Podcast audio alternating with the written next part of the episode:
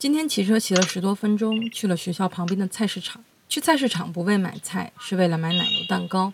奶油蛋糕来自一家小蛋糕店。小蛋糕店不是通常意义上那种有玻璃橱窗的蛋糕店，称之为点心铺子更合适，因为那就是一个露天的，堆满了各种各样的盖着塑料盖子的糕点的小档口。在所有盖着塑料盖子的糕点里，我唯一喜欢的就是奶油蛋糕。奶油蛋糕很普通，就是两片方形的淡黄色蛋糕，夹着奶油。奶油里有水果罐头里的那种水果，它真的很像小时候过生日吃的那种古早的生日蛋糕。最好吃的部分就是水果和奶油的夹心，除非买生日蛋糕，不然很难直接吃到很多奶油的。最重要的是，其中的奶油真的很好吃。我也在另一个地方看到有非常相似的奶油蛋糕，但是奶油腻到无法下口。我一直觉得菜市场里的奶油蛋糕是只有我知道的藏匿在角落里的美味。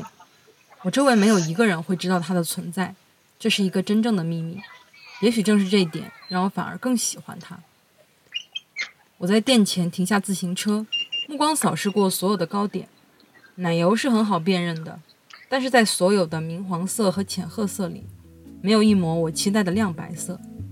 我问老板娘：“你们不做奶油蛋糕了吗？”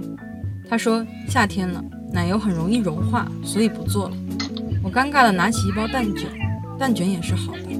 我思考起为什么我会不知道他们夏天是不做奶油蛋糕的，因为上个夏天我由于疫情不在学校，再上个夏天我还没知道这闹市里的美味。